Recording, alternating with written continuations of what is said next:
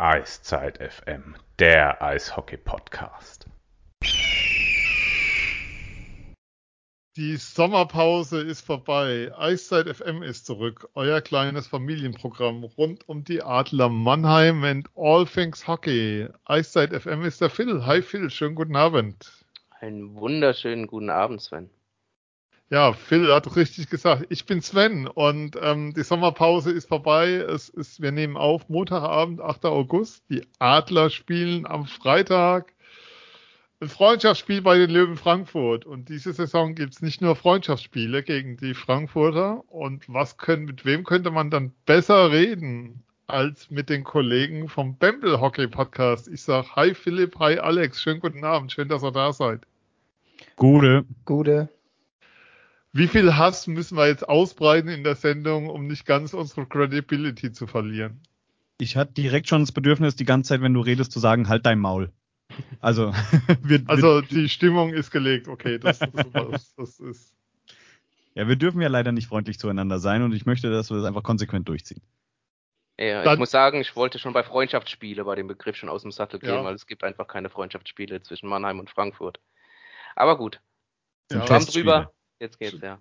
Maximal. Okay, dann stellt doch mal vor, was ihr da so als Podcast versucht, also den schlechtesten Podcast, den es natürlich gibt. Wie kann, okay, lass Spaß bei jetzt, ohne, ohne den Quatsch.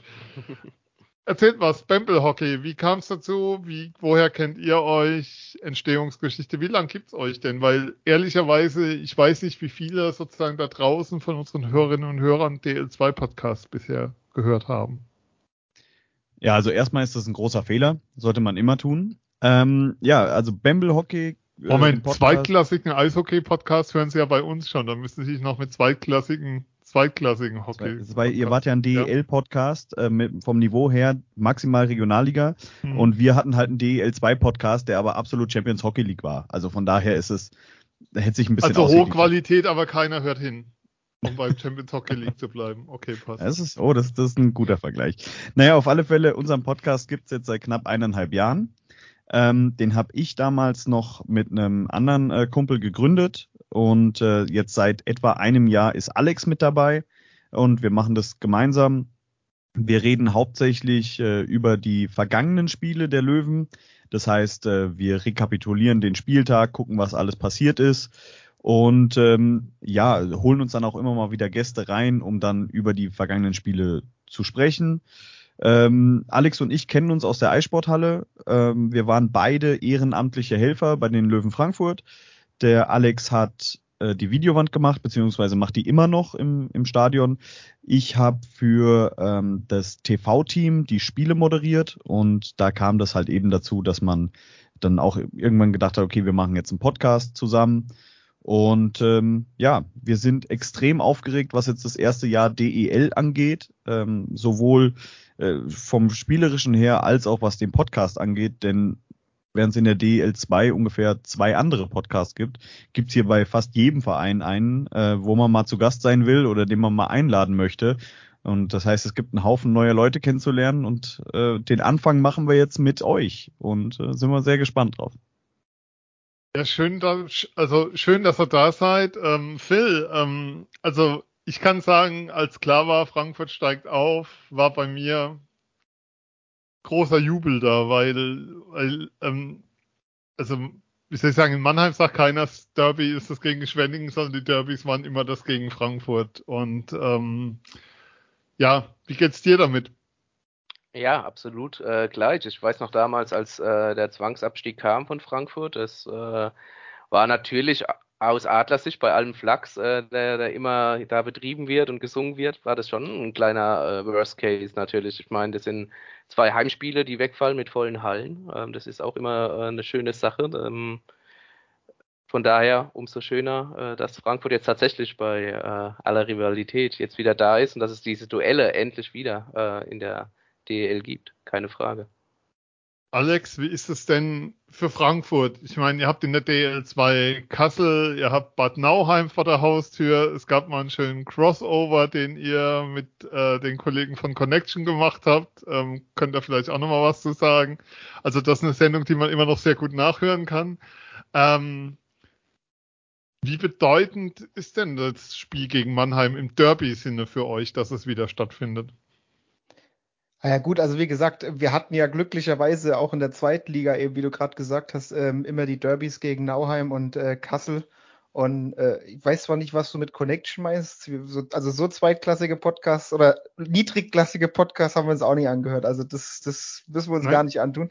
Nee, aber also ich, ich kann es so sagen, so, so in der Halle hast du oder generell auch auf Social Media bei uns hast du es du hast halt einfach die Freude gemerkt. Ich meine, klar, es ist halt, wie, wie wir vorhin schon gesagt haben, man, man muss prinzipiell den Hass erstmal haben, der ist einfach immer da, aber du merkst einfach die Freude nach zwölf Jahren, wo du gewartet hast, wo du, wo du eigentlich immer darauf hingefiebert hast, wieder hochzukommen, ähm, dass du jetzt, selbst dieses Vorbereitungsspiel jetzt am Freitag, also ich sag dir, die Leute, die sind einfach jetzt schon happy, die sind einfach, die freuen sich einfach. Und es ist, glaube ich, auch komplett egal, wie wir da spielen. Es geht einfach darum, dass es wieder da ist. Ja? Also, dass man einfach dieses Feeling wieder hat, die alten Lieder auszupacken. Ne? Also ich meine, da könnt ihr euch auch drauf freuen, die kommen wieder. Sehr schön. Also Aber, Titel dieser Sendung wird sein, eins kann es keiner nehmen. Können wir jetzt schon mal hier festhalten. Ja, ja. Dann müssen, ja. wir, dann, müssen wir die, die, nächste Folge auch irgendwie Richtung ja. Mannheim benennen. Ja, ich habe mir fällt da nur so ein, so ein, so, so ein äh, Seefahrergruß ein, äh, den ich mit euch in Verbindung bringe. Äh, aber es war tatsächlich, wenn man, ähm, als es darum ging, dass wir aufgestiegen sind, die wenigsten haben gesagt, hey, wir spielen wieder DEL, sondern die meisten haben gesagt, wir spielen wieder gegen Mannheim. Und zwar ein Pflichtspiel. Und ähm, jetzt ist es so, man muss ja auch bedenken, dieses Duell gab es jetzt zwölf Jahre nicht in, auf, auf sportlich in etwa gleichem Niveau. Ne? Wir hatten, was waren es, zwei oder drei Testspiele, glaube ich, oder, oder zwei sogar nur. Ähm, die waren auch gut, aber da hat man ja schon den, den, den Niveauunterschied einfach gemerkt zwischen einem DEL-Club und einem DEL-2-Club. Und jetzt ist man halbwegs auf Augenhöhe wieder. Ähm, in diesen zwölf Jahren ist aber eine komplett neue Generation an Fans mit dazugekommen, die dieses Derby, mhm. unter anderem ich, noch nie in einem Pflichtspiel erlebt haben, die nur die Geschichten kennen von früher. Ne? Und äh, eben wie gesagt, egal in, in welchem in welcher Liga man gespielt hat oder gegen welchen Gegner es ging. Es hieß immer, wichtig ist erst, wenn wir gegen Mannheim spielen. Dann wirst du sehen, was ein richtiges Derby ist, ähm, etc. Und vielleicht ist es aus Frankfurter Seite vielleicht ein bisschen zu gehypt schon und zu aufgeladen ähm, in Sachen von wegen, mal gucken, was dann wirklich kommt. Ne? Nicht, dass man da irgendwann sitzt wie in der Oper und fragt, wann, wann gibt's denn jetzt hier dieses tolle Derby, sondern da muss man ja immer noch selber dafür sorgen. Ja, ich glaube, ähm, sportlich sollte man auch die Bedeutung vielleicht nicht so, also wie soll ich sagen, da die Erwartungen nicht zu hoch schüren, ein Stück weit. Aber Phil, ähm, wie siehst du es denn? Also in Mannheim habe ich bei allen gehört, endlich wieder Frankfurt, endlich wieder dieses Spiel, endlich wieder Sauna am Freitag dann natürlich auch bei den Temperaturen momentan draußen. In der Halle ist es ja eh immer warm, bringt kurze Hosen mit und T-Shirt reichen. Wenn er noch ein Trikot drüber zieht, ist es schon zu warm. Ähm, ja, also sind das die vier wichtigsten Spiele der Saison in Zukunft wieder? Gesetzt im Fall Frankfurt bleibt länger zu Gast oder bleibt länger in der DL? Zu Gast, ja. Zu äh, Gast, nein, das war jetzt. wir wollen es ja ähm, vermeiden eigentlich. Ja, was, was, was heißt die wichtigsten Spiele? Die wichtigsten Spiele gehen in den Playoffs los, aber natürlich aus Fansicht in der Hauptrunde ähm, ist Frankfurt natürlich immer äh, das Highlight, keine Frage. Kam jetzt, wir haben es ja jetzt schon gesagt, äh, zwölf Jahre ist auch eine lange Zeit. Ne? Man hat sich jetzt natürlich auch mit anderen Vereinen gerieben auf hohem Niveau, seien es jetzt die Berliner oder äh, natürlich München in den vergangenen Jahren. Ähm, das sind natürlich auch jetzt immer sehr brisante Spiele, wenn Köln äh, das hält, was sie vielleicht auf dem Transfermarkt versprechen, das müssen wir mal schauen. Äh, Kann es da auch wieder ein bisschen heißer hergehen. Ähm, aber klar, äh, keine Frage, Frankfurt ist dann schon das Nonplusultra für die, für die Hauptrunde zumindest. Und dann schauen wir mal weiter. Und vor allem kannst du mit den vier Spielen halt auch eine Saison retten. Ne? Also wenn du jetzt eine relativ schlechte Saison spielst, aber du hast alle vier Spiele davon gewonnen, dann sagt jeder am Ende, ja, okay, also passt schon. Ja, oder du kannst auch die, die Stimmung da wieder aufhalten im, im, im, Kader oder bei, unter den Fans, wenn es mal irgendwie nicht läuft. Also das heißt, wenn ihr mal Zweiter seid in der Tabelle aus Versehen, ja, dann äh, könntet ihr ja bei einem Derby-Sieg gegen uns, wäre die Stimmung schon wieder besser.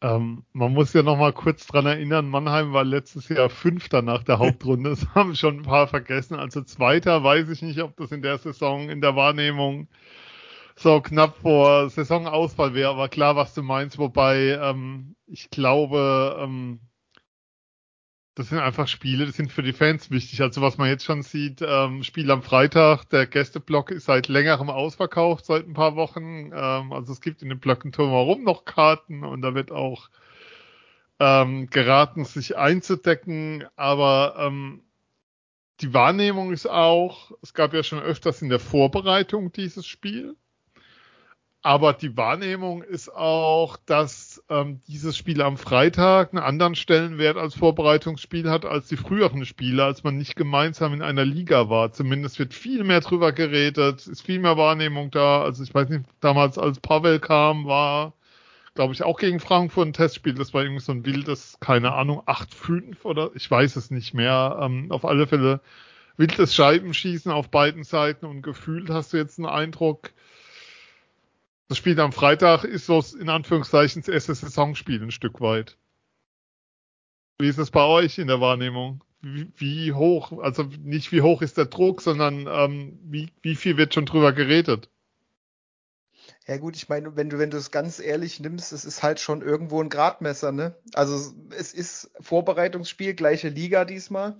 Das heißt, du wirst schon gucken, dass du dich da ein bisschen reinhängst, um einfach auch mal so ein bisschen schon mal abzutasten, äh, wo du dich leistungs- und niveaumäßig aktuell befindest. Ich meine, dass wir jetzt nicht mit den Top-Teams mitspielen können, das sollte, glaube ich, jedem bewusst sein. Also ich meine, da, da kann natürlich das ein oder andere Spiel mal gewonnen werden, aber man muss halt einfach sehen, wie lange manche Mannschaften einfach schon DEL spielen.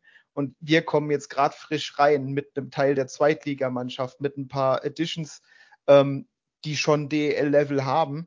Ähm, aber ich meine, es muss eigentlich trotzdem jedem klar sein, dass dass, also, dass wir nicht jetzt ganz vorne mitspielen, ist klar.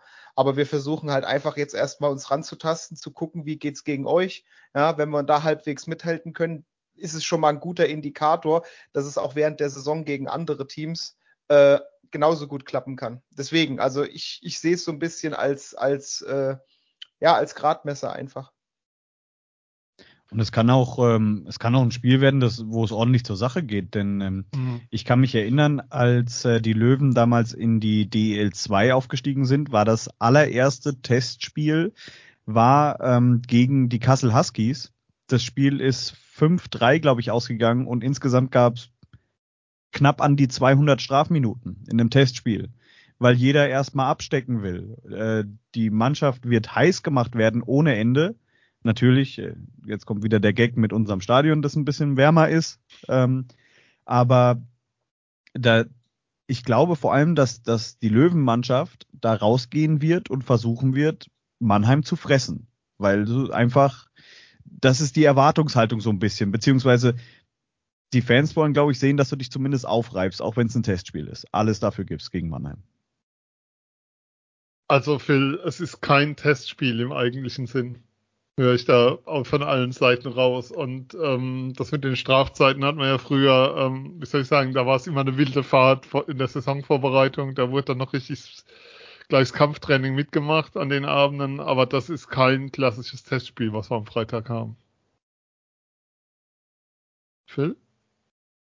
Ja, wenn schon mal was dazu sagen soll, ja, habe ich ja, ja gemeint. Klar. Also vor allem ist es kein Freundschaftsspiel und das werden wir erleben. Es ist immer noch ein Vorbereitungsspiel, es ist das erste der Saison, deswegen, wir haben es vorhin gehabt mit Überhypen und sowas.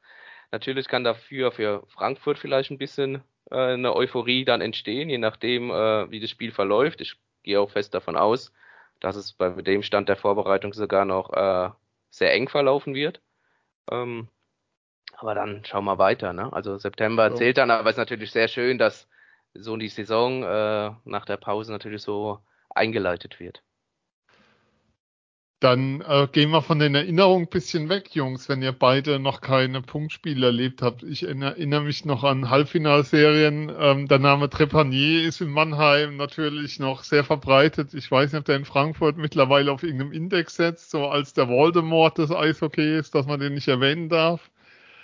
Aber ähm, lasst uns doch mal drüber reden. Ihr habt vorhin gemeint, äh, Vorfreude auf die Saison, ähm, auch im Umfeld. Also ist ja eine ganz neue Generation nachgekommen, klar. Ich meine, die haben bisher Bad Nauheim, Tölz, Bayreuth gesehen und jetzt ähm, geht es in Anführungszeichen in die große weite Welt. Wie groß ist denn die Begeisterung in Frankfurt darüber? Weil so mein, weil Frankfurt, wenn du momentan auf den HR schaust oder so, kommt ja überall nur so, so ein anderer Frankfurter Verein entgegen, der dieses Jahr so einer anderen Sportart, die wir hier nicht erwähnen, Champions League spielen wird.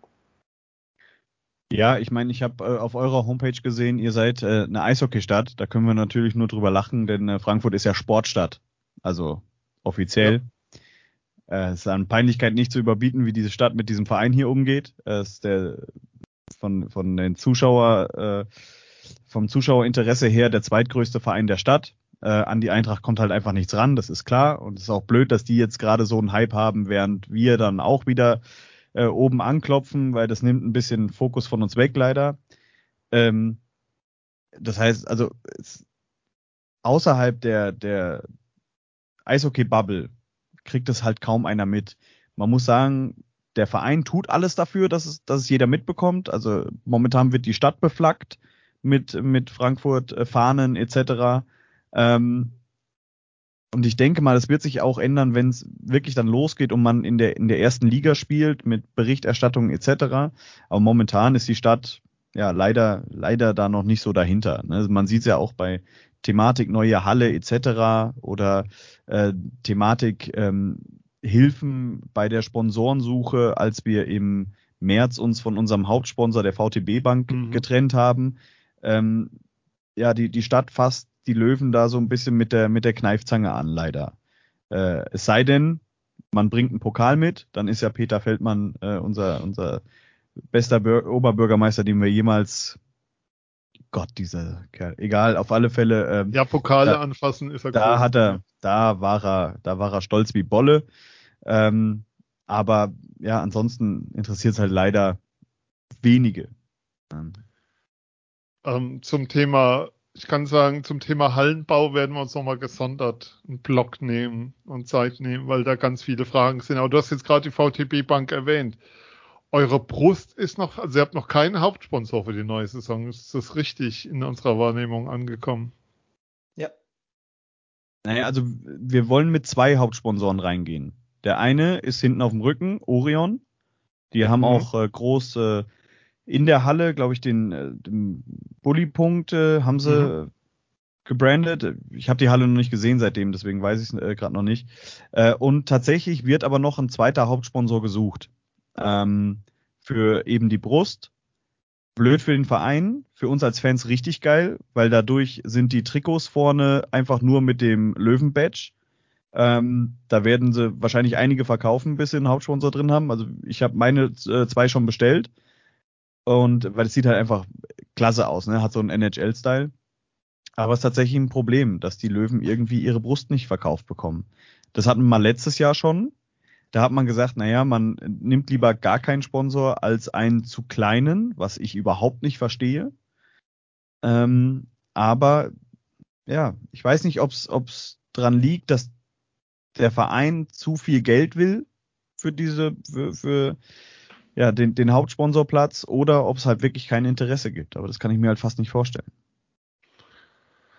Ähm, was bedeutet das finanziell für euch? Wie groß ist da der Druck? Weil, also zum einen nochmal, man muss ja auch nochmal zurückgehen ein Stück weit. Also die VTB Bank, ich weiß nicht, ob das alle wissen, wenn ihr es erzählen mögt, was das für eine Bank ist und dass die lange da war und warum man sie sozusagen von der Brust genommen hat, wer mag, gerne.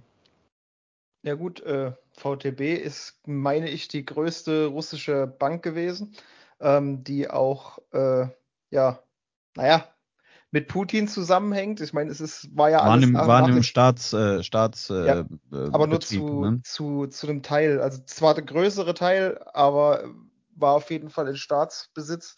Ja, und wie gesagt, wurde dann halt natürlich so behandelt wie äh, Supporter von Putin. Und als der Ukraine-Krieg losging, ähm, hieß es dann natürlich, wie könnt ihr denn überhaupt noch mit denen zusammenarbeiten? So, ne? Da war ja im Prinzip äh, mit, mit Start Ukraine-Krise oder Ukraine-Krieg, äh, war ja sowieso alles, was in irgendeiner Form mit, mit äh, Putin oder Russland zusammenhing, äh, direkt verpönt. Und dementsprechend ähm, haben sich die Löwen dann auch ähm, von der Bank getrennt. Und, ähm, zwar, und zwar in der Nacht- und Nebelaktion eigentlich. Ähm, es wurde, es wurde am Tag danach, nach dem Überfall, ähm, noch ein Werbebanner geschaltet mit der VTB Bank, der große Wellen geschlagen hat ähm, auf Social Media. Und äh, die Löwen haben da den haben es verpasst, so ein bisschen für ähm, Beruhigung zu sorgen, indem sie sagen, wir sind da an was dran. Sondern sie haben das einfach so unkommentiert stehen lassen über mehrere Stunden.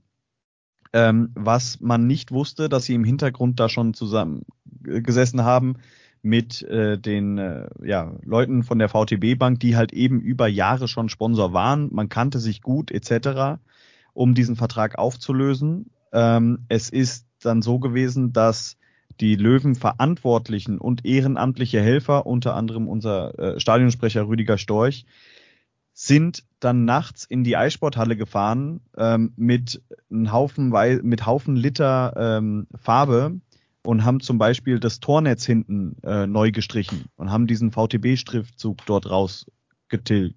Äh, und die Bande wurde überklebt mit einem großen Peace-Schriftzug. Ähm, es wurden es wurde in die Wege geleitet, dass man den Schriftzug, der hinten auf dem Trikot drauf war, eben auch mit einem Aufnäher überkleben kann. Ähm, auch mit einem Peace-Logo für das Heim- und das Auswärtstrikot. Ähm, und danach wurden auch nur noch Trikots verkauft, eben ohne diesen Sponsor hinten drauf. Es hat damals, hieß es, dass diese Trennung von der VTB-Bank in etwa die Löwen bis Saisonende noch, ne, und da reden wir nur von zwei mhm. Monaten, ähm, einen mittleren sechsstelligen Betrag gekostet hat. Ähm, ich glaube im Kopf zu haben, dass es um die 500.000 Euro waren, die dadurch gefehlt haben. Das ist für, je, für, eine, für ein Team, das aufsteigen will, äh, extrem viel. Also die Saison war noch gerettet, aber der Betrag fehlt ja dann auch im kommenden Jahr. Und ähm, ja, das, das war. Ja, das wäre genau die Frage gewesen. Nicht, Sorry, dass ich da reingehe. Ähm, alles gut diese Verabschiedung davon. Wie äh, gefährdet habt ihr denn den Aufstieg dann gesehen dadurch? Also sozusagen die Lizenzierung für die DEL durch diese, durch diesen Verzicht auf, ich nenne es mal Verzicht auf den Sponsor. Also Stefan Krämer und Andreas Stracke, die beiden Hauptgesellschafter, haben immer gesagt, es ist, es ist sicher. Also, ne, die Bilanzen sind soweit in Ordnung, dass das klappen könnte. Oder, oder klappen sollte, besser gesagt. Ähm, das Ding ist, es gibt keinen Grund, den beiden nicht zu vertrauen, weil die einfach in den letzten zwölf Jahren diesen Verein sehr, sehr gesund aufgestellt haben. Die haben keine Sperenzien gemacht, im Gegenteil, sie haben sich damals von Rich Czernomatz getrennt, als er mit Geld um sich geschmissen hat, um Spieler zu bekommen. Ähm, haben dann mit Franz David Fritzmeier jemanden reingeholt, dessen erste Aufgabe war, erstmal die ganzen äh, Top-Verträge, die Czerno abgeschlossen hat, irgendwie wieder loszuwerden. Hat er sich nicht beliebt gemacht bei den Fans, aber er musste es tun, um eben diesen Verein gesund dastehen zu lassen. Und von daher war es eigentlich so, dass man dachte, okay, man, das wird schon, das wird schon irgendwie klappen. Die beiden haben da ihre Hand drauf. Ähm, dann hatte man auch ein bisschen die Hoffnung, dass äh, die DEL vielleicht ein bisschen ein Auge zudrückt, ne, aufgrund dieser ganzen Geschichte oder vielleicht, weil man Frankfurt unbedingt in der Liga haben möchte als große Stadt, als Zugpferd eventuell. Das waren alles so Sachen, die man im Hinterkopf hatte. Keine Ahnung, ob es da überhaupt irgendwie einen Spielraum gibt. Ähm, aber die Erleichterung, als es dann wirklich hieß, wir haben die Lizenz, die war wahnsinnig groß, ne? weil erst dann konntest du das Maul aufreißen. klar. Äh, Phil, ich gebe es mal an dich. Ähm, von außen betrachtet, also für mich sah das schon nach einem nach Ritt auf der Rasierklinge aus. Ähm, also während der Saison verlierst dann dein Hauptsponsor ähm, aus guten Gründen natürlich. Ähm, also ich glaube, da gibt es auch keine zwei Meinungen dazu, dass, dass man mit dem nicht weiterarbeiten kann an der Stelle. Marschierst dann so, so bist dann souverän Meister und stehst dann eigentlich vor der Herausforderung, das Ganze dann doch zu schultern. So von außen, wie soll ich sagen, also mir war es nicht klar, dass es klappt, ehrlich gesagt.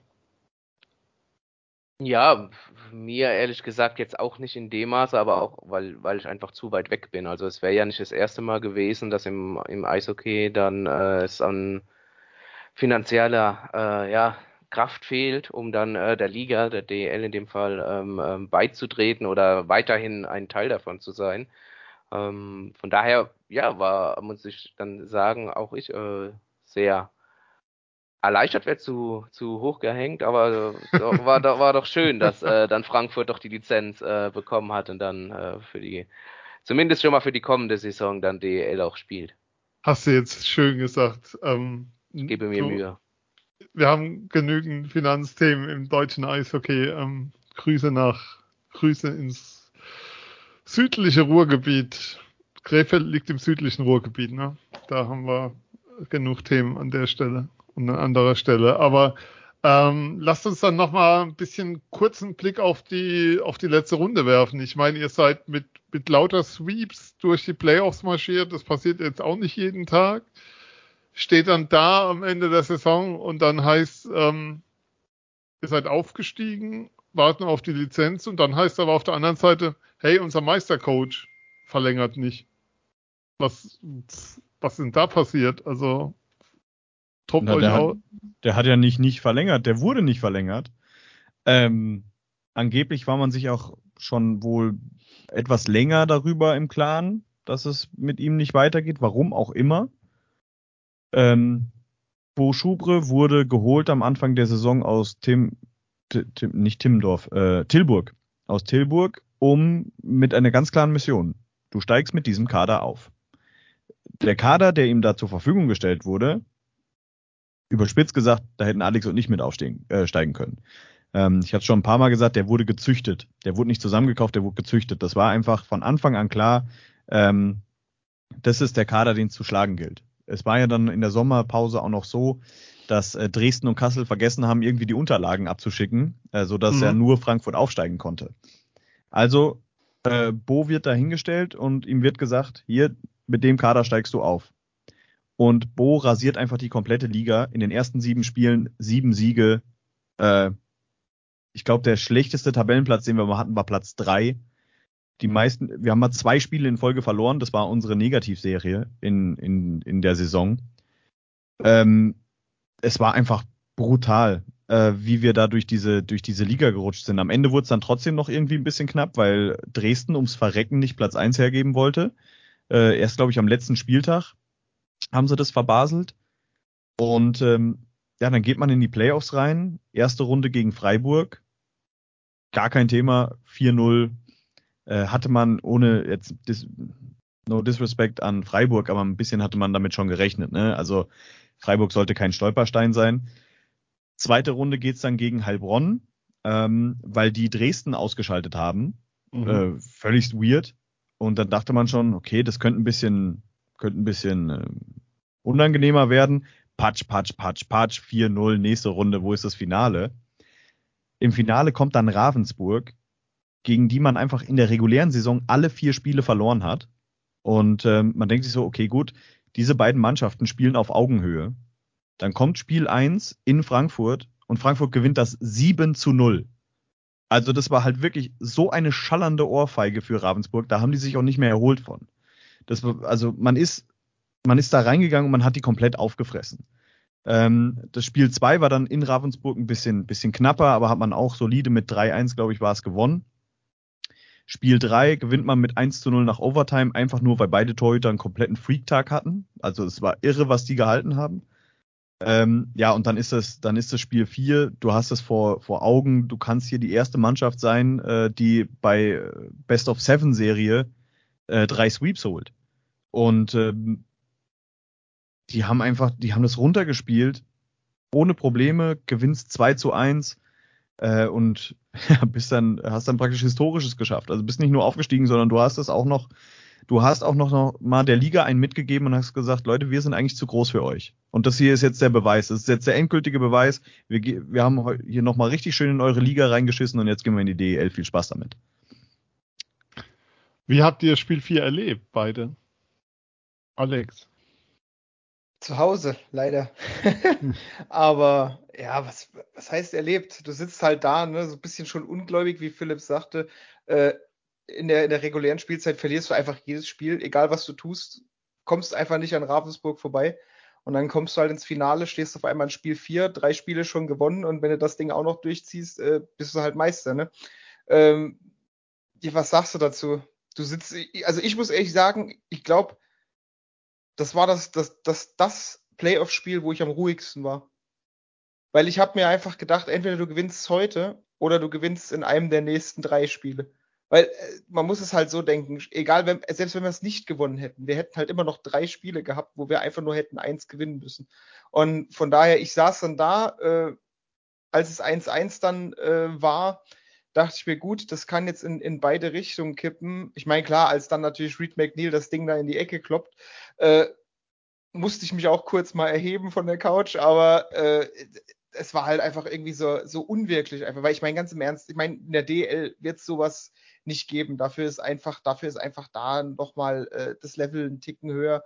Aber selbst, selbst für die DL2 war das wirklich unfassbar. Man muss es halt einfach sagen, wie es war, unfassbar. Also ich glaube, da gab es ganz wenige im Löwen, im Löwenkosmos, die wirklich von Anfang an hätten sagen, wir gehen da straight durch. Weil, mein, wie oft passiert das bitte, dass du in der kürzesten Zeit möglich durch die Playoffs wanderst, ne?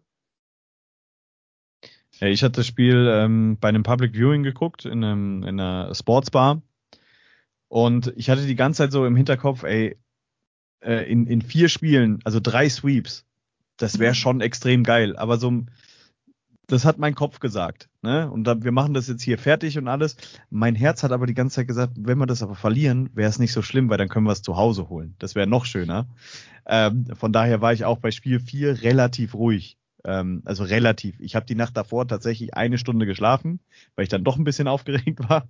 Oh, ähm, okay. ähm, aber ja, also das ist immer noch eine Stunde mehr als Jan Barter. Wir hatten den danach zu Gast, der hat gesagt, er hat gar nicht geschlafen. Ähm, weil der, weil der einfach so, so aufgeregt war. Ähm, und äh, ja, das war wirklich die, dieser, dieser Strahl von, von Reed McNeil, also das war ja so ein Championship-Winning-Goal willst du halt einfach haben. Ne? Das war wirklich, das war würdig, um die Saison so zu beenden. Einfach so ein gerader Strahl, dass du bei der Formel 1 würdest du dann eine DRS-Zone aufmachen auf dem Ding. Das war wunderbar, geradeaus in den Winkel rein, perfekt. Und ähm, es hat einfach alles gepasst an dem Tag. Danach hat sich jeder in jeden Schuss reingeschmissen. Äh, Ravensburg hat die letzten paar Minuten noch alles versucht irgendwie nach vorne zu kommen, aber die, die haben ja den Puck nicht mal mehr, nicht mal mehr gesehen. Also das war, das war auch irgendwo extrem abgewichst von der Truppe. Also du hattest nicht einmal das Gefühl, dass die überhaupt nervös sind, sondern die spielen das hier runter, vier Spiele, vier Siege, das ist unseres. Weil ihr es angesprochen habt, ähm, sowas wird es in der DEL vielleicht nicht geben. Ähm, wie sehr habt ihr denn auch die DEL verfolgt jetzt die vergangenen Jahre? Oder wart ihr tatsächlich nur, was ja überhaupt kein Vorwurf ist, auf die DEL2 äh, fixiert? Also ich persönlich muss sagen, ich war doch dann relativ fixiert auf die DL2, weil ich meine, im Endeffekt verfolge ich erstmal da, wo wir spielen. Ähm, ja, und ich meine, gerade auch jetzt wegen dem Podcast, du bist halt einfach viel mehr in der DL2-Materie drin, du informierst dich dahingehend viel mehr, als dass du jetzt, ich meine, klar, verfolgst du schon mal die Ergebnisse, was so, was so geht äh, in der DL oder mal äh, natürlich die Tabelle und so. Ich meine, du willst ja am Ende trotzdem wissen, auch wer da in den Playoffs spielt und so weiter. Aber dass ich jetzt sage, ich habe mich da so wirklich intensiv mit der DEL beschäftigt, das nicht, weil, wie gesagt, du wusstest ja auch nicht, geht's da überhaupt hin oder nicht. Ich meine, als wir jetzt natürlich dann so in den Playoffs schon Richtung DEL Luft schnuppern konnten, da hast du dann doch schon gesagt, okay, äh, kannst ja schon mal gucken, was da so abgeht, aber ja, wie gesagt, also während der Saison auch, da hast du dich halt eigentlich voll und ganz auf die DL2 konzentriert. Also ich zumindest. Ja, du guckst halt, äh, Ne, was ist sonntags? Welches Spiel läuft im Free TV? Interessiert mich das halbwegs und spielen die Löwen gleichzeitig? Ähm, ne, und daran, das ist das Einzige eigentlich, was ich so mitbekommen habe dann von der DEL. Außer, weil ich komme ja ähm, aus Straubing ursprünglich. Das heißt, wenn die Tiger, also bei den Tigers gucke ich schon noch immer, wie die spielen, ähm, habe das aber auch nach zwei Sekunden wieder vergessen. Also ich hätte dir nicht einmal sagen können, in welchem, welchen Tabellenplatz die rumgelaufen sind. Ähm, von daher, die DEL, vor allem in diesem Jahr, nahezu gar nichts mitbekommen. In den Jahren davor schon ein bisschen mehr, aber in der Saison, nee, gibt's halt keinen kein Verein, der mich so großartig sonst interessiert. Aber weil du gerade Pre-TV sagst, ist eigentlich ein ganz gutes Stichwort. Ähm, für die kommende Saison, Servus TV hat seine Spiele rausgegeben. Welche Spiele sie zeigen im, im Free TV immer sonntags. Äh, ihr müsst euch dann eher Magenta Sport Abo dann zulegen, wenn ihr die Spiele auswärts schauen wollt. Denn, um es jetzt mal für die Hörer auch aufzulösen, Frankfurt wird tatsächlich nur einmal äh, ausgewählt. Am, äh, und dann auch noch ein Heimspiel äh, gegen Heimspiel. Berlin am äh, 4. Dezember. Also Servus TV jetzt schon gut. Allerdings, äh, wir haben jetzt jahrelang Spray TV mitgemacht. Die machen einen guten Job. Aber äh, ich sag mal, wir sind dann schon froh, dass wir auch mal wieder professionelle Eishockey-Übertragungen sehen können. Grüße gehen raus an den Olli Eisenbart an der Stelle, weil den müssen wir einfach in jeder Sendung, glaube ich, erwähnen. Nach Freiburg. Der war ja unser persönlicher Glücksbringer. Den haben wir eingeladen äh, vor der Playoff-Serie gegen Freiburg. Mhm. Und weil es ist klar, wenn du gegen Freiburg spielst und du brauchst einen Sieg, holst du dir ähm, Olli in den Podcast rein, mhm. Weil dann verliert Freiburg halt einfach grundsätzlich. Und das haben wir halt diesmal einfach in den Playoffs gemacht, weil wir dachten, vielleicht äh, gewinn, verlieren sie dann die Serie. Hat wunderbar geklappt. Von daher, Olli, du weißt, ähm, wir sind deine, deine größten Fans. Olli hat nur Fans und ähm, die Foto-Challenge, die ich ihm gegeben habe, hat er auch großartig erfüllt. Insofern ähm, viele Grüße. Aber dann lass uns doch mal ein Stück weit auf die Saison vorausschauen. Ähm, wenn ich mir anschaue, äh, vor der letzten Saison waren sich irgendwie alle einig, Bietigheim ist hochgekommen, äh, Bietigheim wird der Absteiger sein. Ähm, das Ende vom Lied war, Bietigheim hat relativ lange ähm, Playoff oder Pre-Playoff Luft geschnuppert und du hattest lange, ähm, die hatten so die Möglichkeit, beziehungsweise ja, sie haben lange einfach mitgespielt, länger als die Saison spielen zu dürfen. Ähm, ist das so ein Role Model für euch mit Blick auf die Saison oder sagt ihr alles, was nicht mit dem Abstieg ist, ist erstmal großartig? Ja, Wie geht da euer Blick drauf? Das Letztere auf jeden Fall. Also ich habe auch schon gesagt, solange wir nicht einer der letzten beiden Plätze sind, ist mir der Rest eigentlich egal. Also ich muss jetzt in der ersten Saison keine Playoffs spielen. Es geht einfach darum, nach zwölf Jahren Wartezeit nicht gleich wieder runterzugehen. Also das ist so für mich einfach das Einzige. Ich sage auch, die Saison soll einfach eine Party werden, dass wir wieder da sind. Und die soll am, am besten so lange dauern, wie es geht. Von daher, solange wir nicht die letzten beiden Plätze belegen, ist für mich alles super. Alex, ich werde es jetzt noch ein letztes Mal wiederholen. Ich weiß, du kannst es nicht hören.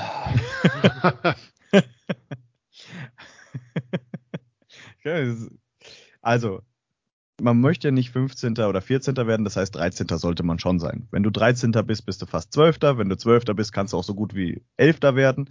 11. wäre halt richtig blöd, weil dann ist die Saison einfach vorbei und du hast knapp die Pre-Playoffs verpasst. Also werden wir halt einfach 10. Sobald wir 10. sind, Playoffs, Baby, alles ist möglich. Sky is the limit. Letztes Mal, Alex, ich verspreche es dir.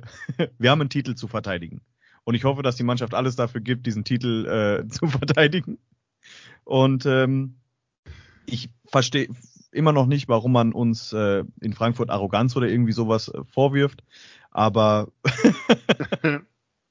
das, ähm, ja, das ist, nein, um realistisch zu sein, natürlich. Ich hoffe, dass es irgendwie so Platz 10, 11 rum ist. Ähm, wenn man ein bisschen Glück hat, äh, dann, dann ist das vielleicht auch drin, weil ich glaube, der Kader ist schon ziemlich gut. Vor allem, was man sich an Verstärkungen dazugeholt hat. Ähm, die anderen Spieler hatten letztes Jahr alle schon halbwegs DEL-Niveau. Und man hat jetzt mit, Gary Flem äh, mit Jerry Fleming einen überragenden Trainer dazu bekommen, der einfach erf erfahren ist. Und ähm, ey, warum nicht die Überraschung der Saison sein? Im positiven Falle hoffentlich.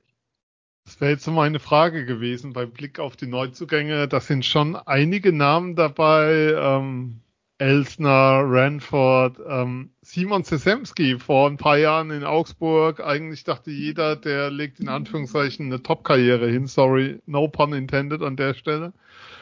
Aber ähm, dann ging er irgendwann nach Iserlohn und jetzt ist er in Frankfurt. Dominik Bock, was habt ihr denn gedacht, als der Name auf einmal auf dem Markt war für euch?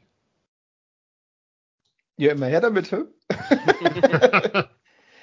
nee, da muss man, da muss man einfach sagen, wie es ist. Also ich meine, ja, den, den, Namen kennt man, ne? Und ich meine, wenn man so ein Kaliber haben kann, äh, da wirst du als Aufsteiger nicht Nein dazu sagen. Ich denke mal, gut, ich meine, mit was wirst du den großartig locken können? Mit Spielzeit. Bei uns auf jeden Fall. Also bei dem, bei uns kriegt er auf jeden Fall maximal Spielzeit. Ähm, ich weiß jetzt nicht, ob es jetzt die, ich weiß jetzt auch gar nicht, muss ich ehrlich gestehen, wie das mit einer Laie ist, weil offiziell gehört er ja den Carolina Hurricanes. Ob der da während der Laie von denen trotzdem bezahlt wird oder wie das, wie das funktioniert, das muss ich ehrlich gestehen, das weiß ich jetzt auch nicht. Ähm, aber nichtsdestotrotz, wenn du so einen Namen haben kannst und äh, wenn du ihn kriegen kannst mit, mit, mit der, äh, ja, mit, mit dem Versprechen, dass er halt maximal spielen kann und er kommt, ja, her, immer her damit, ne? Ja, und wir haben ja auch vor allem einige Spieler zurückgeholt, die eben den Standort kennen. Ähm, die vor Jahren schon mal bei uns waren in der DEL2, als sie noch äh, jünger waren und unerfahren waren und die sich jetzt ihre Lorbeeren eigentlich in der DEL schon geholt haben. Und äh, die kommen jetzt zurück, die, die kennen den Standort, die, es hat sich nichts verändert in den letzten 30 Jahren in Frankfurt, von daher ist es gar kein Thema, da einfach wieder zurückzukommen. Und das hast du halt gemacht bei David Elsner, der bei dir schon gespielt hat. Ähm, dann äh, Magnus Eisenmenger hat hier schon mhm. gespielt. Ähm, Maxi Gläsel natürlich und äh, haben wir, glaube ich, noch eine Rückholaktion gehabt, ne? Nee, das waren die drei. Aber ja, wie gesagt, da, da weißt du auch, was du, was du von denen kriegst, was das für Typen sind, vor allem ganz wichtig. Ähm, und ich glaube, da ist keiner dabei, der, der diese Kabine irgendwie sprengen könnte, sondern das ist wirklich, das wird ein, ein sehr, sehr äh, gute Truppe sein. Ich finde schade, dass Magnus nicht seinen Bruder mitgebracht hat, weil den fand ich damals klasse, als er bei uns war, aber der spielt jetzt, glaube ich, in Schweden, hat der einen Vertrag unterschrieben und äh, ja, dann muss er halt nächstes Jahr kommen. Von daher. Dann zum deutschen Meister höre ich da raus. Ja. Ähm, hatte, ich so, hatte ich so vernommen als Anforderung. Ähm, wie sieht's denn bei euch im Tor aus? Wer spielt denn da? Weil, ähm, wie soll ich sagen, ehrlicherweise DL2 jetzt nicht so intensiv verfolgt. Ähm, ist da Jack Hildebrand der Mann bei euch im Tor oder? Äh, Jake wird, äh, also ganz, ganz sicher werden sich Vereine von 14 anderen DEL-Clubs denken, warum haben wir den nicht unter Vertrag? Bin ich mir so hundertprozentig sicher, wenn der nur die Hälfte von dem abreißt, was der letztes Jahr abgerissen hat. Wir haben in Frankfurt viele gute Torhüter gehabt. Muss ich, glaube ich, nicht erzählen, äh, dass da der eine oder andere dabei war, der was konnte. Ähm, ich glaube, keiner war so gut wie Jake Hildebrand in den letzten Jahren. Ne? Außer, also wir reden jetzt Zeit nach Ian Gordon natürlich. Mhm. Aber ähm, auch ein Hannibal Weizmann, der bei uns schon gut war und der ein solider DEL-Torhüter ist. Es ist nichts gegen Jake Hildebrand. Der war wirklich äh, über die Saison gesehen wahnsinnig gut. Was der in den Playoffs oben drauf gepackt hat, war irre. Ähm, um wurde auch zum kurz MVP. die Zahl zu nennen, Fangquote 94,7 Prozent in Playoffs. Das ist ziemlich abartig. Ja, und äh, der hat ja, ich weiß nicht, wie viele Shutouts gefeiert. Der hat allein im Finale zwei gefeiert. Ne? Ähm, das ist brutal und äh, ich kann nur jedem empfehlen, sich mal das Highlight-Video anzugucken von Spiel 3, das in die Overtime ging. Ähm, denn da ist, hat in Overtime Ravensburg eine wahnsinnig große Chance und äh, Hildebrand hält die unmenschlich. Und das hat er zwei, dreimal gemacht. Das ist, der Typ ist der Wahnsinn. Äh, ich habe es bei den Kollegen von Bully gesagt, dass Hildebrand wahrscheinlich als einer der Top 5 Torhüter gelten wird am Ende der Saison. Vielleicht habe ich mich da ein bisschen zu weit aus dem Fenster gelehnt, aber trotzdem, der wird seine Spuren in der DEL hinterlassen, definitiv. Und mit Basti Flott Kuzis, wie er jetzt heißt, er hat er geheiratet im Sommer, hat man da ein Backup dahinter, ähm, der keine Spirenzien macht, der sein, sein, ja, der seine Position kennt, aber der, wenn er gebraucht wird, einfach 100% da ist. Von daher, Torhüter-Duo, absolute Weltklasse bei uns. Ja. Und dann haben wir noch einen Torhüter-Trainer geholt, mit dem Jake Hildebrand auch damals schon in den USA zusammengearbeitet hat. Von daher äh, ist da ja auch noch mal ein bisschen äh, äh, ja, trainingsseitig jetzt auch wieder eine Verstärkung da, mit dem sich Jake gut versteht, mit dem er gut arbeiten kann. Von daher kann man dann auch noch hoffen, dass er vielleicht sogar noch eine Schippe drauflegt, obwohl er ja schon so gut war. Ja, ich meine, wie Philipp schon sagte, man muss es halt einfach mal auf der Zunge zergehen lassen. Finalserie, vier Spiele, zwei Gegentore. Also ich glaube, da muss man gar nichts mehr sagen. Also der hat wirklich, der hat da so ein Beast-Mode äh, angeschaltet in den Playoffs. Das war einfach unfassbar. Ihr wirkt so voller vor, also nicht nur Vorfreude, sondern Zuversicht. Und das ist ja auch keine gespielte, die ich hier so wahrnehme, sondern das ist sehr, wie soll ich sagen, wir, wir können sagen, wir sehen uns hier, ihr ruht total in euch. Ähm, irgendwelche Wünsche, die ihr noch hättet? Also natürlich klar, äh, Alex, bei dir hängt hinten Patrick Kane Shirt. Wenn der jetzt getradet wird nach Frankfurt, würdest du nehmen, klar. Aber so Sachen, wo ihr sagt, da haben wir im Kader vielleicht dann doch noch eine Baustelle, das würde uns noch gut tun. Oder ist das, passt es so für euch beide, wie das momentan aussieht? Ich glaube, die Löwen sind noch auf der Suche nach einem Center. Ähm, ja, kann ich schlecht beurteilen, weil da bin ich einfach zu wenig drin, wie ein Kader aufgebaut sein muss, beziehungsweise wie äh, Jerry Fleming auch spielen möchte. Ähm, der Kader sieht so ganz gut aus, dass man sich denkt, okay, da wird man eine, eine solide Saison mitspielen können. Ähm, angeblich war man sich ja schon mit einem Center einig, äh, habe ich jetzt letztens gelesen. Der hat aber keine Freigabe von seinem Club bekommen. Und äh, jetzt ist halt die Frage, ist man noch ob man nochmal weiter sucht oder ob man sagt, okay, wir warten jetzt erstmal ab, was passiert im Laufe der Saison. Man hat ja, glaube ich, auch noch ein oder zwei Kontingentstellen frei ähm, und dann äh, schlägt man halt eben zu. Von daher, also äh, Franz David Fritzmeier kriegt ebenfalls wie die beiden ähm, Gesellschafter von uns, von mir, jeglichen Vertrauensvorschuss, den er braucht, weil er halt einfach bislang ganz, ganz, ganz selten daneben lag, was, was Spieler angeht. Wie wichtig war denn die Verpflichtung von Fritz Meier, als er damals nach Frankfurt kam? War das für, wie soll ich sagen, für Außenstehende etwas überraschend? Also vor allem in der Funktion, in der er kam. Also es war jetzt nicht zwingend so, dass, dass du gedacht hast, ja, da ist er als sportlicher Leiter, ähm, wie soll ich sagen, die allererste Wahl und bringt dann Frankfurt perspektivisch dahin, wo ihr jetzt wieder seid, also zurück in die DL. Was für eine Bedeutung hat er denn? Du hast ihn jetzt schon ein paar Mal gelobt, Philipp. Ja, ich habe es ja vorhin angesprochen, dass er, ähm, dass er aufräumen musste, was Tscherno so ein bisschen hinterlassen hat. Ähm, ich habe damals noch für einen Radiosender hier gearbeitet und das heißt, ich war da mit den anderen Journalisten vor Ort relativ eng im Kontakt und ähm, die haben halt gesagt, naja, also wenn Tscherno wirklich so weitergemacht hätte mit dem Geld ausgeben, dann weiß man nicht, wie es weitergegangen wäre. Weil äh, wenn er einen Spieler haben wollte, dann hat er den gekriegt so im übertragenen äh, Sinne. Jetzt ist das Problem halt eben für Franz David Fritzmeier gewesen. Czerno ist eine absolute Legende in Frankfurt. Ne? Nicht nur Meistertrainer von 2004, sondern ähm, er war ähm, absolut beliebt überall. Ähm, er hatte, ja, er hat ja auch keinen Mist eigentlich sonst gemacht, sondern also er war halt einfach wahnsinnig beliebt. So, und jetzt wird sein Vertrag der am, im Sommer ausgelaufen wäre, ähm, wird, heißt es, es wird nicht verlängert und der wird schon so um Weihnachten rum freigestellt. Und dann holt man Fritz Meier.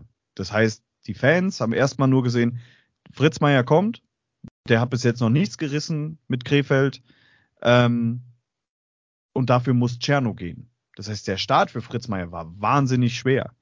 Dann muss er eben, wie wir schon gesagt haben, die Verträge, die Tscherno abgeschlossen hat, waren sehr teuer. Das heißt, Fritz Meier musste mit dem Rotstift durchgehen und absolute Publikumslieblinge, wie damals Brad Breitkreuz, ähm, denen sagen, hier, es tut mir leid, ihr müsst gehen. Äh, das hat jetzt auch nicht gerade dazu geführt, dass die Leute äh, ja ihm, ihm wohlgesonnener waren. Dann war das die Saison, ähm, ich glaube, das war die, ja, da waren wir amtierender Zweitligameister, es müsste 2017, 2018 gewesen sein. Ähm, da kam man dann in die Playoffs und dann verliert man die ersten beiden Spiele gegen Kassel.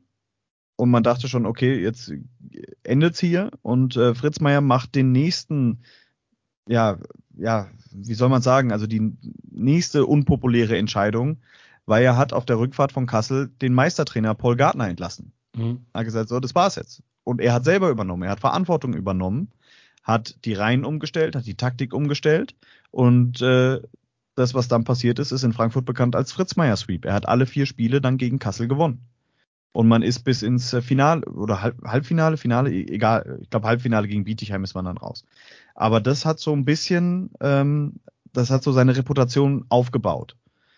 Das Problem ist halt immer noch, dass in Frankfurt die Fans so, oder vor allem die alten Fans, so an Tscherno hingen dass teilweise Fritz Meier bis heute noch keine richtige Chance hat, bei Teilen der Fans, muss man sagen.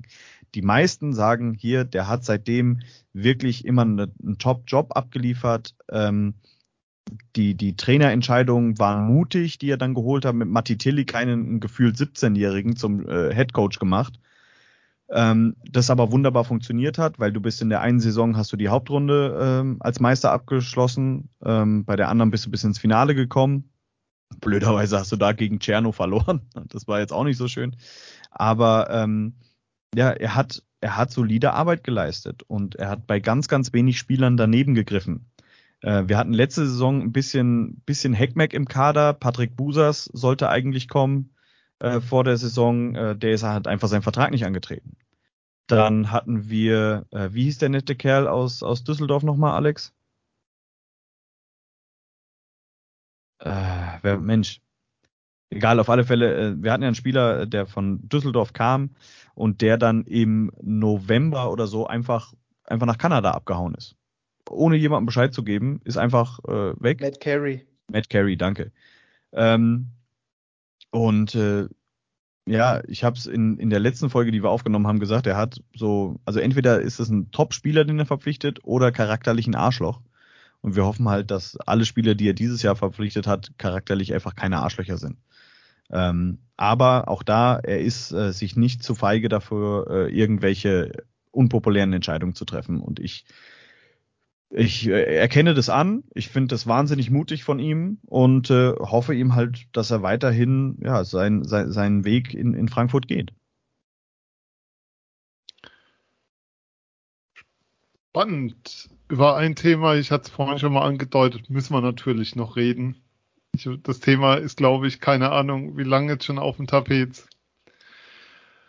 Äh, ohne Witze jetzt über die Halle zu machen, aber es gibt ja in Frankfurt Diskussionen um einen Hallenneubau und die gibt's jetzt auch nicht erst seit letzter Woche und die gab's auch schon vor Corona. Es gibt, ich fasse mal kurz zusammen, dann könnt ihr elaborieren. Es gibt meines Wissens zwei, zwei Planungen, eine privat finanzierte am Flughafen, die soll 24.000 Plätze haben. Da wollen die Eishockey, soll das Eishockey-Team wohl rein und es ist eine geplant, irgendwie auf einer Gemarkung zwischen Frankfurt und Offenbach am Kreisel. 11.000, wenn ich es richtig weiß, und da sollen die Basketballer rein. Wird diese, wird eine dieser beiden Hallen irgendwann mal stehen oder werden die Geschichte bleiben? Wie ist so eure Einschätzung? Also tobt euch gerne aus bei dem Thema, weil das ist sowas, wo du ganz viel immer so wabern hörst, aber nie sozusagen die genaueren Infos bekommst wer mag. Das Thema Halle ist älter als Alex und ich wahrscheinlich. Ja. Und äh, du hast jetzt zwei Beispiele genannt. Ähm, eins davon ist so halb wieder vom Tisch. Und zwar der große The Dome am Flughafen. Der sollte von der Cuts Group gebaut werden, denen äh, ja auch die Edmonton Oilers gehören. Ähm, wie du schon richtig gesagt hast, mit 24.000 äh, Plätzen ähm, als ja, größte und modernste Halle Europas.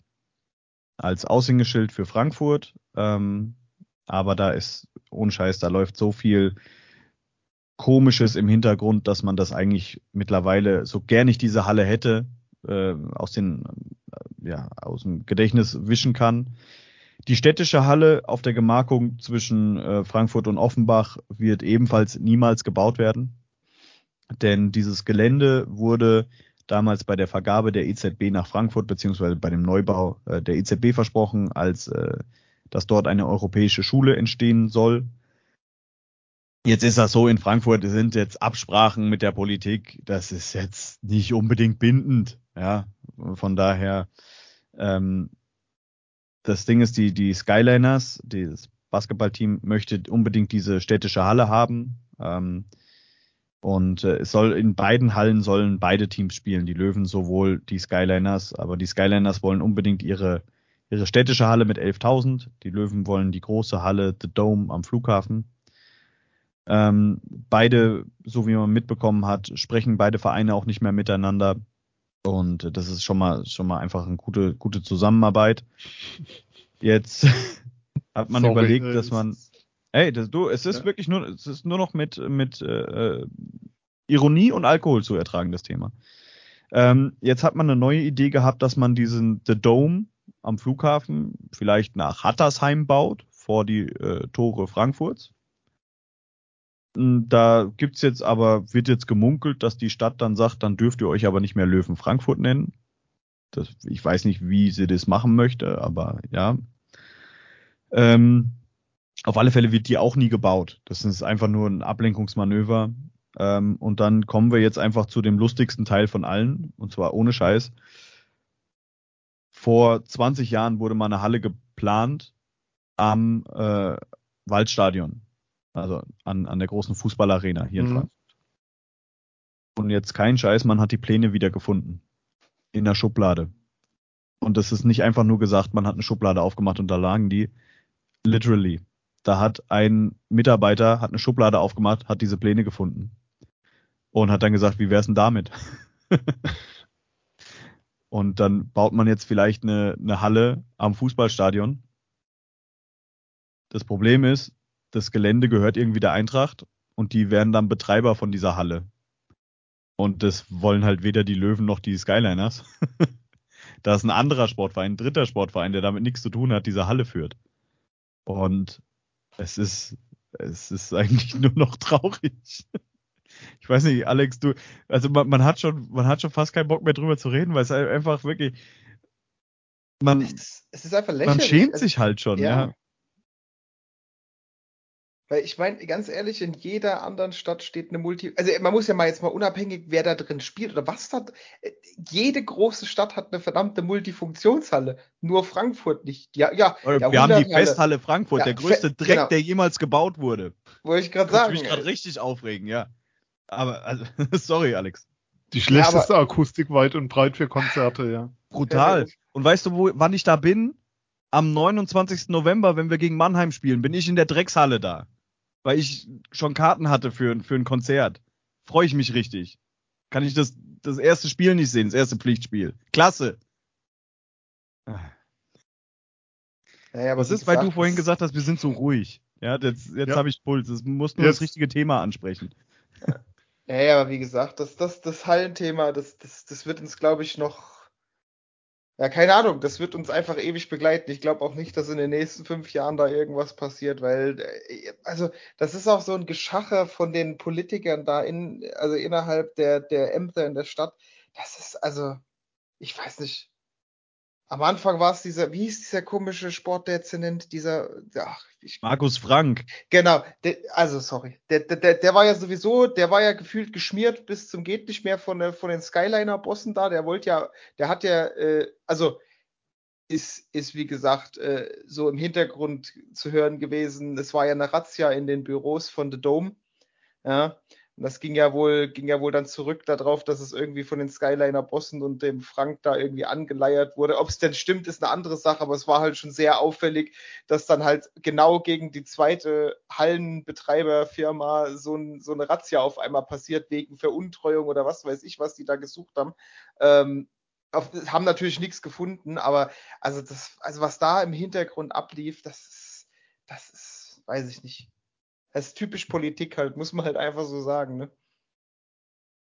Ja, aber was noch meine Frage ist, gibt es da nicht genügend öffentlichen Druck, weil das Frankfurt eine Halle braucht? Ähm, ist ja nun, wie soll ich sagen, auch außerhalb vom Sport vollkommen klar. Wenn die Also scheiß eigentlich- Eintracht, Entschuldigung, wenn ich das sage, ich bin absolut kein Fan von der, von diesem Fußballverein.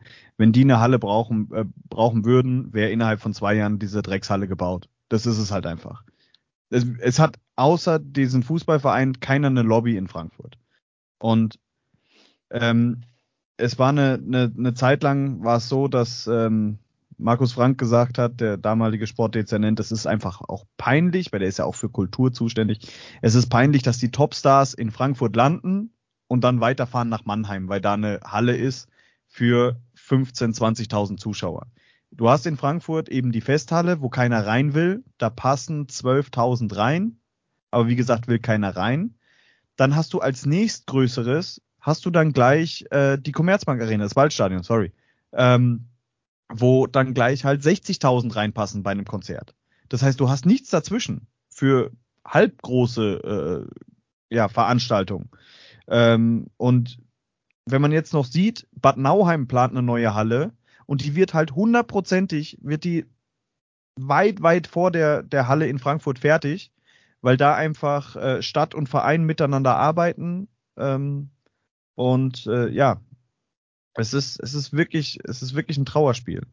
So, und jetzt, wenn man einfach nur mal eingibt, Multifunktionshalle Frankfurt, ich habe es nebenbei gemacht, ja, dann ist hier Stadt Frankfurt prüft Hallenbau am Stadion. Das soll dann auf dem Park, auf dem Parkplatz von der Arena sein, der, wo, wo jetzt schon zu wenig Parkplätze sind. Da soll, soll eine Halle gebaut werden. Es ist und stattdessen, dass man dann irgendwie sagt, okay, vielleicht baut man die Eissporthalle um, die einfach seit 1980 so steht, wie sie ist und nichts gemacht, nichts gemacht wurde da drin. Ähm, sagt die Stadt Frankfurt so, ja, pass mal auf, da wo ihr euren VIP-Raum jetzt habt, ne, schön diesen Container aufgebaut habt, mhm. den stellt ihr da mal weg, weil der Baum war ein Schwimmbad. So. Ende, Ende der Geschichte. Das, das sagt alles, wie die Stadt Frankfurt mit dem Verein umgeht. Und es ist äh, wohl dem, äh, wohl den äh, Eishockeyvereinen, die entweder einen milliardenschweren Konzern in der Hinterhand haben oder einfach ein, ein Wohltäter für die Region, der dann eine Halle baut. Nehmen wir so mit. Leute, so können wir die Sendung unmöglich beenden mit der Schwer. Aber es ist vollkommen nachvollziehbar, ähm, wie soll ich sagen, dass da einfach nichts passiert und es ist ja nicht so, dass in Frankfurt keine Fans in der Halle wären, sondern da war ja auch in der DL2 die Bude oft voll. Wir waren ja auch ab und zu mal da und ähm, also das Interesse fürs Eishockey ist ja da und ähm, du kriegst die Halle ja gut gefüllt. Das ist, das ist halt das Thema dabei. Aber lasst uns ähm, zum Schluss nochmal so einen Blick nach vorne werfen. Ähm, Alex, wenn du, wenn ich dich, wenn ich dich jetzt fragen würde, so, was ist so deine Vorstellung in fünf Jahren von den Frankfurter Löwen oder deine Hoffnung, dein Bild? Wo spielen sie? Ähm, also wie, wie, wie haben sie sich etabliert in der DL? Was ist so deine, deine Hoffnung, deine, ich nenne es mal Vision so für die nächsten fünf Jahre oder eure? Ja, das ist, das ist echt schwierig zu sagen, gerade eben wegen dem Hallenthema, weil das, eins, das eine, was der mhm. Film nämlich nicht erwähnt hat, ist, dass ja die Planung mit der europäischen Schule mittlerweile vom äh, Kreisel weggewandert ist, sondern die soll jetzt auf dem Festplatz gebaut werden. Das war, ich weiß nicht, ob du das weißt, Philipp, aber die soll auf unserem eigentlichen Parkplatz vor der Halle gebaut werden. Das heißt, wenn der da auch noch steht, dann hast du exakt noch Parkplätze für das Schwimmbad und drei für, für, für uns an der Halle äh, und der Rest darf mit Bahn anreisen. Das äh, wäre dann schon sehr übel, muss ich sagen. Also so hört sich das aktuell. Äh, also ich wusste von, an, ich wusste davon nichts, aber ich bin halt, ihr seht es an meinem Gesicht, ich bin kein bisschen überrascht. Also ja. es ist halt wirklich okay, normal.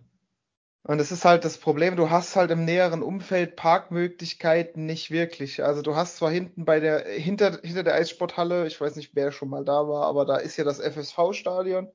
Ähm, da gibt's halt so ein paar Parkplätze, das ist aber halt, also das kann man halt nicht vergleichen. Das ist halt für Leute, die anreisen müssen mit dem Auto, weil zeitlich nicht anders geht oder so, ist es halt ein bisschen, naja, wie soll ich es ausdrücken? Schwierig. Ich meine, wir kennen das da jetzt schon äh, äh, häppchenweise während der Zeiten äh, mit der Dippemess. Das ist bei uns so ein Volksfest, mhm. was auf dem Festplatz stattfindet. Ähm, da ist ja auch, wenn die, wenn, wenn die da ist, dann haben wir keine, eigentlich wirklich keine Parkplatzmöglichkeiten vor der Halle. Nicht mal am Ostpark, da ist eine Straße, eine lange Straße, da kann man relativ gut parken. Während der Dippemess ist die aber abgesperrt. Da, da ist nichts. Also, das heißt, schon während der Dippemess in der zweiten Liga, selbst in der Oberliga damals, musstest du dann gezwungenermaßen irgendwo auswärts parken und mit der Bahn oder so reinfahren. Und wenn das halt jetzt wirklich mit der Schule alles so, so stimmt und so kommt, dann hast du halt dauerhaft vor der Halle, also kannst du eigentlich sagen, keinen Parkplatz, weil du musst dir den ja dann auch noch mit der Schule, gut, abends wird die nicht besucht sein, aber mit dem Schwimmbad auch noch teilen. Also das wird, das wird, ich weiß nicht, deswegen ist es schwer für mich zu sagen, äh, wo das alles hingeht in, in, in fünf Jahren. Ich meine, ich hoffe, wir spielen DEL und ich hoffe, es kommen trotzdem viele Leute, auch wenn sie nicht mit dem Auto anreisen können, weil im Endeffekt lebt halt Eishockey wie jede andere Sportart auch davon, dass die Leute halt in der Halle sind, dass da Stimmung ist, dass da, dass da halt Leben drin ist. Ne? Ich meine, wenn das fehlt, ja, schwierig. Ähm, Okay, ähm, eine Frage gleich noch zu Freitag. Dann ist am Freitag der Parkplatz frei. Kann man da parken oder steht da irgendwas, ist das irgendwie beengt momentan für Anreise? Kann sein, dass wieder ein Zirkus in der Stadt ist, weiß ich nicht, weil die stehen ja, ja also ich, ich war Samstag, ich war Samstag vor Ort äh, zum Testen sozusagen von der Videowand.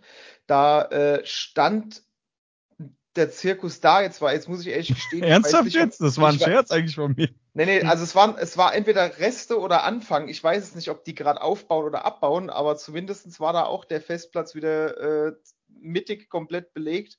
Äh, okay. Schwierig. Also wenn du, wenn du so zwei, drei Stunden vor, vor Anpfiff kommst, wirst du wohl, wirst du wohl noch einen Parkplatz finden. Danach wird es schwierig.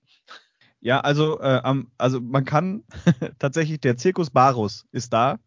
Ähm, Freitag, 12. August, hat er seine erste Vorstellung um äh, 18 Uhr.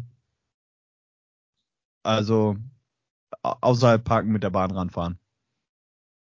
Okay, passt perfekt. Danke für den Hinweis. Also ihr habt es gehört, außerhalb parken mit der Bahn ranfahren. Ähm, dann lasst uns noch abschließen mit einem Tippspiel für Freitag. Ähm, Alex, ähm, ich frage, ich hätte gerne ein Ergebnis und die Frage, wie viele Strafminuten wird es geben? Ja, Strafminuten gibt es genug, da, da, da lege ich mich jetzt nicht unbedingt drauf fest. Ergebnis, ja, also das wird euch Philipp auch, auch ein bisschen sagen. Ich bin da eher immer so der Realist. Also ich würde sagen, es, wir werden schon ein paar Tore schießen, aber ich muss es ehrlich gestehen, ich bin jetzt einfach realistisch äh, fürs erste Spiel. Ich denke, wir werden es verlieren. Ich sage einfach äh, 4-2 für euch. Philipp, dein Tipp. Alex tippt im Übrigen immer 4-2. Das ist ein Running Gag bei uns. Ähm, ähm, ja, Leute, wir sind äh, Bamble Hockey Podcast. Wir gewinnen das Ding mit äh, 6 zu 3. Und äh, es wird überraschenderweise, wird es insgesamt 10 Strafminuten geben. Das wird, das wird wahrscheinlich kotzlangweilig, das Spiel. Weil alle und, nur schwitzen und, und, keiner in der Vorbereitung. Ja, und, und das sage ich einfach mit der Hoffnung, dass es komplett knallen wird, einfach. Ja. Phil, dein Tipp. Äh, wird ein enges, wird ein enges Spiel, wird ein schönes Spiel, wird ein emotionales Spiel. Ähm, aber dann 5-3 am Ende äh, für Mannheim. Und irgendeiner muss von beiden Mannschaften vorher schon duschen gehen. Frühzeitig. Ja, ich habe hier auch ähm, auf dem Zettel 85 Strafminuten stehen. Ähm, so ein bisschen was kommt dann doch rum in meiner Wahrnehmung. Und 6 zu 4 für die Adler. Ich glaube, das, das war, wir werden viele Tore sehen. Ich glaube nicht, dass das ähm, defensiv groß geprägt sein wird, weil die Adler sind jetzt die zweite Woche im Eistraining. Ich weiß gar nicht, Frankfurt dürfte es auch so in dem Rhythmus sein, denke ich mal, geschätzt. Mm, erste eigentlich, ne? Das ja. erste Eistraining war jetzt letzte Woche Freitag. Von daher, also die hatten sich mal alle kurz getroffen, irgendwo im Allgäu oder wo das war.